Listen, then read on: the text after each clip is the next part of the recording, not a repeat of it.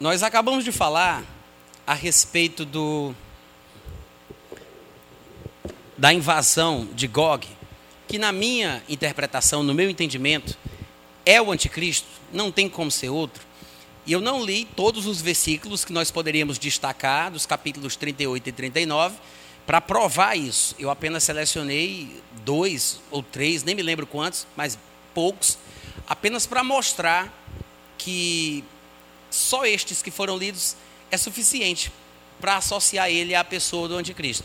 Se você quiser fazer uma leitura mais profunda sobre esse texto, seguindo essa linha de interpretação, basta você entrar no meu aplicativo dentro do Telegram, ou você entrar no meu site, natanrufino.com.br, e pesquisar lá por Gog da terra de Magog, e tem um texto falando com mais detalhes sobre a questão. Agora, eu tinha prometido para vocês que eu iria falar que o anticristo, sobre a questão da, do alcance do governo do anticristo, que eu sugeri que o anticristo ele não vai dominar o mundo todo. Eu falei isso aqui e disse que falaria isso para vocês. Então eu gostaria de falar um pouco sobre esse assunto, já que estamos falando sobre a invasão final do anticristo à terra de Israel que inclusive será por meio dessa invasão que muitos israelitas sofrerão, mas acabarão sendo purificados, embranquecidos e reconhecerão a Jesus como Senhor das suas vidas. Todo Israel será salvo. Então, falando um pouco mais sobre as atividades do anticristo, eu gostaria de falar sobre o seu domínio. Então, é o seguinte, eu queria que você abrisse em Apocalipse capítulo 13, do versículo 7 ao 8, e depois, ainda no 13, 16 e 17, para que nós lêssemos um texto que se encontra lá. Apocalipse 13, 7 diz assim: Deu-se-lhe, falando da besta, deu-se-lhe, deu-se a besta, ainda a autoridade sobre cada tribo, povo, língua e nação. Essa expressão, quando a Bíblia diz que deu-se a besta autoridade sobre cada tribo, povo, língua e nação, automaticamente a gente supõe que isso significa que no seu reino, no seu governo, ele vai ter domínio sobre todos os povos do mundo, porque é uma expressão muito abrangente, né? Cada tribo, cada povo, cada língua, cada nação, e a gente pressupõe que isso signifique domínio total.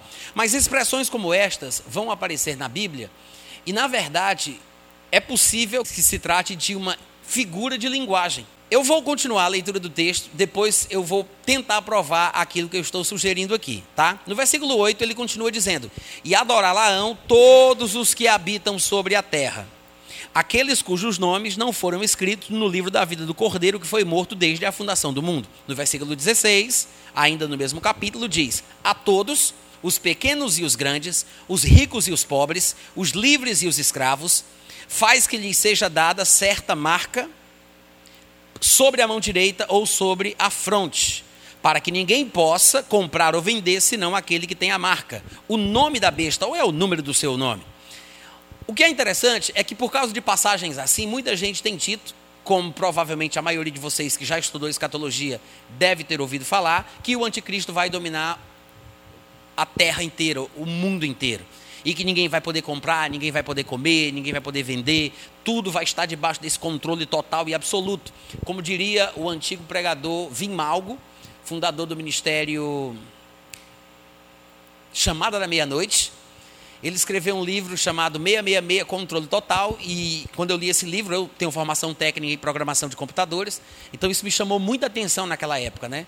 Eu fiquei um pouco assustado, porque eu via uma lógica no raciocínio dele e com passagens como essa, ele procurava provar que todos os homens teriam uma vida debaixo de um controle absoluto, uma espécie de controle estatal. O anticristo estabeleceria um controle absoluto no mundo e por meio dessa marca, que provavelmente seria uma espécie de chip ou coisa parecida, ele ia ter um controle de cada pessoa humana na Terra e assim por diante. Mas à medida que a gente vai estudando as escrituras e mantém a mente aberta, não deixa o coração fechado, a gente vai vendo outras possibilidades. Hoje, eu penso que essas expressões não passam de, como eu disse, figura de linguagem. Existem figuras de linguagem que acrescentam vivacidade à nossa comunicação. Existem diversas figuras de linguagem. Nós conhecemos algumas assim de cabeça: metáfora, é, onomatopeia, é, hipérbole, ironia, sinédoque, que eu acho que é a questão aqui.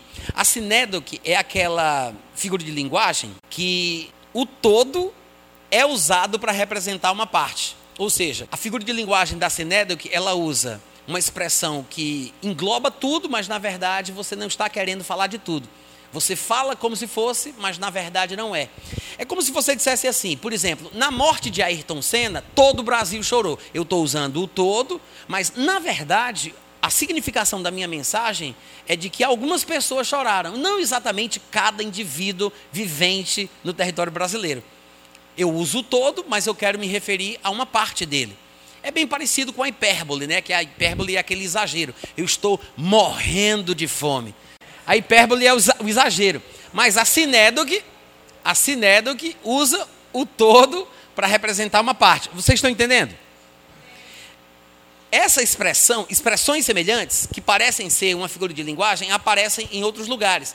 Eu citei aqui o livro de Apocalipse, mas lá em Daniel, no capítulo 5, versículo 18 e 19, nós vamos ter uma expressão bem semelhante. Veja, lá diz: Ó oh, rei, Deus o Altíssimo deu a Nabucodonosor, teu pai, o reino e grandeza, glória e majestade. Por causa da grandeza que lhe deu, povos, nações e homens de todas as línguas tremiam e temiam diante dele. Matava a quem queria e a quem queria deixava com vida. A quem queria exaltava e a quem queria abatia. Isso é Daniel falando com o filho de Nabucodonosor.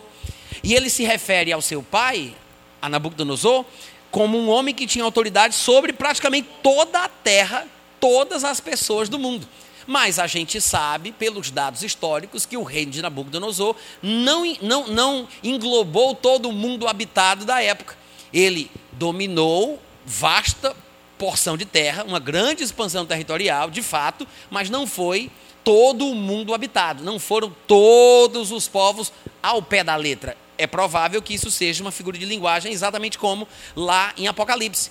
E nós vemos, ainda no livro de Daniel, expressões semelhantes sendo usadas para se referir ao Império Babilônico, ao Império Grego, e a gente observa, da mesma forma que são usadas expressões de totalidade, quando na verdade nós sabemos pela história que esses reinos não dominaram o mundo todo. Por exemplo, em Daniel 2,38 diz assim: A cujas mãos foram entregues os filhos dos homens, onde quer que eles habitem. Isso falando do Império Babilônico.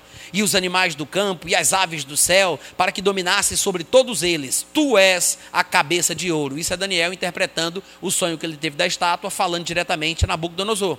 Veja que a expressão parece dizer que ele domina a terra toda também, mas a gente sabe que isso não é verdade. Mais para frente, ainda falando do Império Babilônico, no capítulo 4, versículo 22, ele diz: És tu, ó rei, que cresceste e vieste a ser forte. A tua grandeza cresceu e chega até o céu, e o teu domínio até a extremidade da terra. Como se o império e o domínio do Império Babilônico fosse até os confins da terra e a gente sabe que não foi. Falando do Império Grego, da mesma forma, Daniel 2,39, ele diz: Depois de ti, depois do Império Babilônico, se levantará outro reino, que é o Medo-Persa, inferior ao teu, e um terceiro reino, esse sim é o Império Grego, de bronze, o qual terá domínio sobre toda a terra. Nunca Alexandre o Grande dominou toda a terra. Ele tinha a obstinação de querer conquistar cada vez mais terra, mas ele não conseguiu. Se eu não me engano, nem a Índia ele conseguiu conquistar completamente. Se eu não me engano, foi quando ele morreu, né? Mas o fato é que a expressão está aqui: terá domínio sobre toda a terra. Mas não teve, mas a expressão aparece. Então a gente não pode desconsiderar testemunhos textuais como estes para servir de referência para o texto de Apocalipse que fala do império do anticristo. Todos os outros textos que lemos no livro de Daniel, que fala sobre o domínio dos outros impérios, ainda que pareça dizer que foi um domínio total, nenhum deles foi total. Se o passado nos serve de referência, podemos então analisar que o futuro, que é o império do anticristo, vai ser semelhante aos outros também. Ou seja, o império do anticristo provavelmente vai dominar uma vasta extensão de terra, talvez as mesmas regiões dominadas pelos impérios anteriores da estátua de Nabucodonosor, mas não vai ser o mundo todo.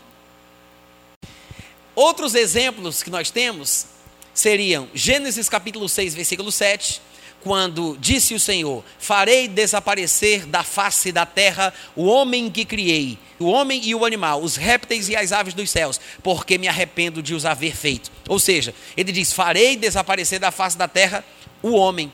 Mas ele não fez desaparecer da face da terra o homem. Tanto é que nós estamos aqui.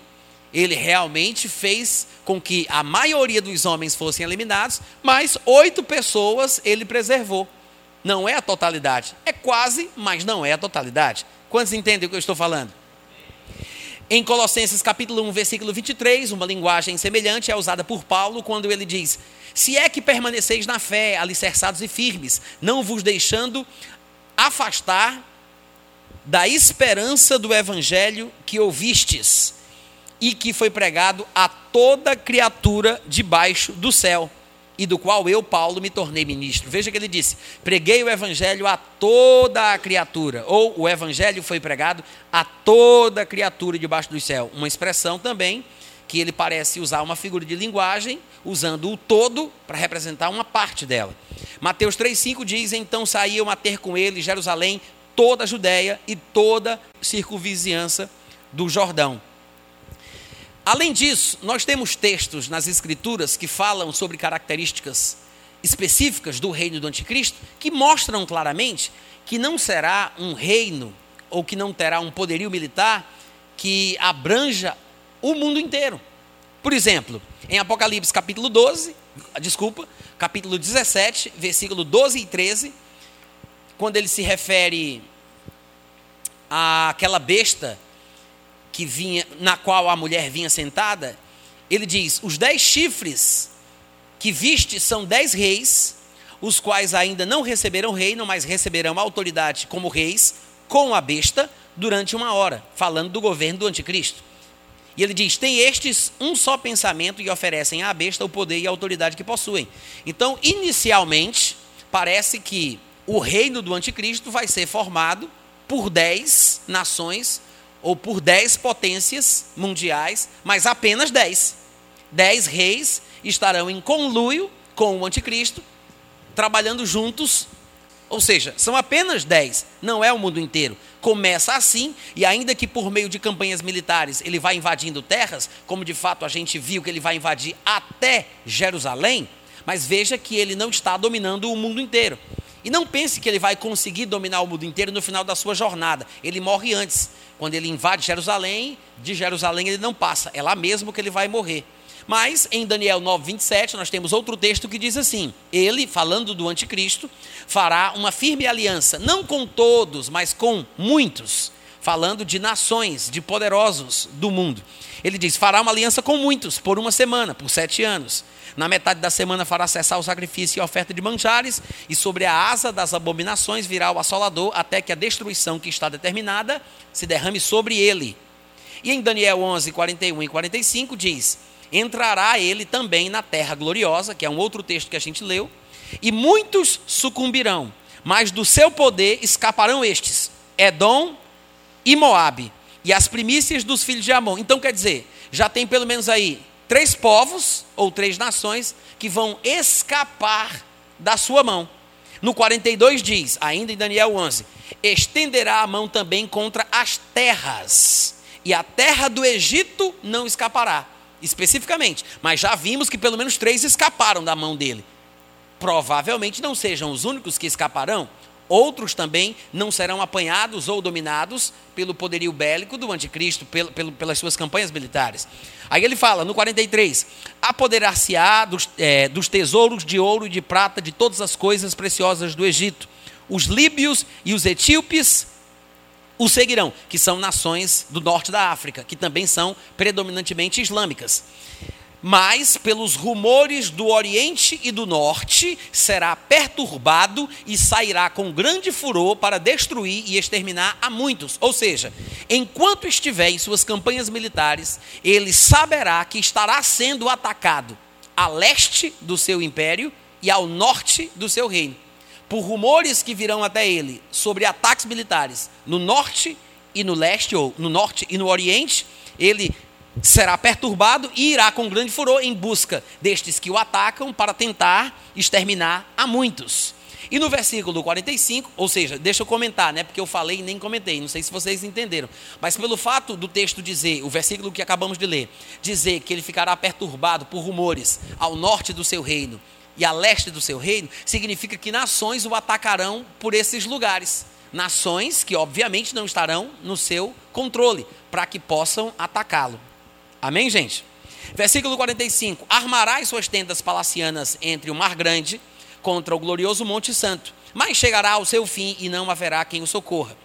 Em Apocalipse 16, do versículo 13 ao 15, ainda falando do governo do anticristo, diz assim: no versículo 13, capítulo 16: Então vi sair da boca do dragão, que é Satanás, da boca da besta, que é o governo ou o império, o reino, que é um conglomerado de nações do anticristo, e da boca do falso profeta, que na minha interpretação é o anticristo, três espíritos imundos semelhantes a rãs, porque eles são espíritos de demônios, operadores de sinais, e se dirigem aos reis do mundo inteiro com o fim de ajuntá-los para a peleja do grande dia do Deus Todo-Poderoso. Ou seja, esse ministério diabólico desses espíritos, a procura de reis do mundo inteiro para ajuntá-los para a peleja, mostra que nem todos estarão juntos com ele, porque senão não seria necessário essa essa conclamação, essa esse ministério evangelístico diabólico, né? Chamando os reis para se juntarem para a peleja. Da mesma forma, a gente pode raciocinar do mesmo jeito com o versículo 4 de Apocalipse 13, que diz que adorarão o dragão porque deu autoridade à besta, e também adorarão a besta, dizendo: Quem é semelhante à besta? Quem pode pelejar contra ela? Ou seja, não faria sentido estas perguntas: quem é semelhante à besta? Quem é que vai lutar contra ela? Se não tivesse ninguém que, que estivesse opondo à besta. Se todos os povos do mundo, se todas as nações estivessem dominados e debaixo do seu controle, dentro do seu reino, não faz sentido perguntar: quem é que vai lutar contra a besta aí? Quem é que vai conseguir se levantar contra ela? Quem vai pelejar contra a besta? Não tem por que perguntar isso. Estas perguntas ficariam totalmente sem sentido. Quantos entenderam? Além disso, nós aprendemos no livro de Apocalipse que Satanás dará à besta autoridade e ao anticristo autoridade para que eles possam tocar o terror no mundo. E aquela marca vai ser imposta. Quem não aceitar a marca, a Bíblia fala que será morto pela besta. Quem não aceitar a marca será morto. Mas, ao mesmo tempo, o mesmo livro de Apocalipse fala que quem receber a marca será lançado direto no inferno. Para para pensar. Se o anticristo vai matar quem não receber a marca, e Deus vai lançar no inferno quem receber, se todo o mundo tiver debaixo do domínio do anticristo, então ele mata todo mundo que não recebeu a marca, e Deus mata todo mundo que recebeu. Quem é que vai ficar no milênio? Vocês entenderam, gente?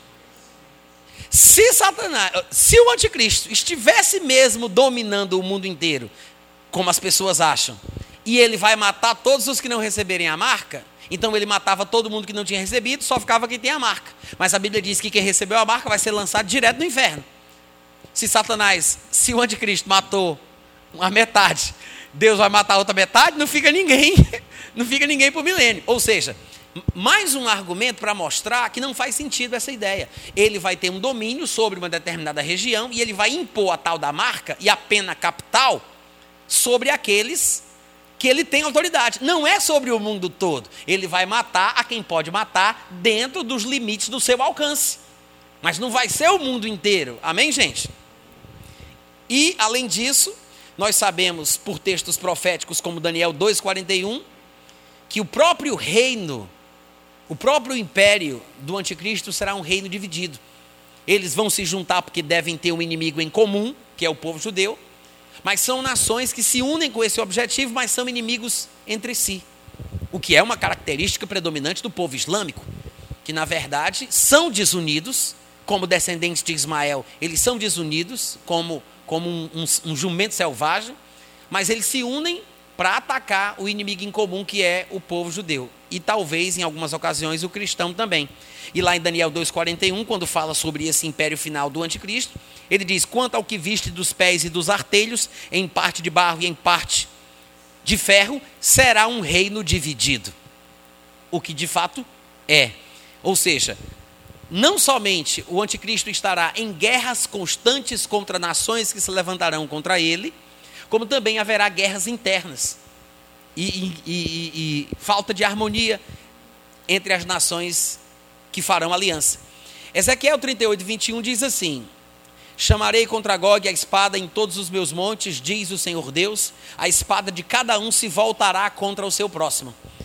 Considerando que Gog é o anticristo, como eu sugeri, aqui nesse texto ele está falando que entre os exércitos de Gog, no momento da invasão a Israel, os próprios soldados do exército de Gog se matarão. Provavelmente, porque esta aliança entre os ismaelitas na invasão de Israel é uma aliança circunstancial, como eles se odeiam, após haver invadido, eles vão acabar se atacando e vão se autoeliminar, porque é um reino dividido.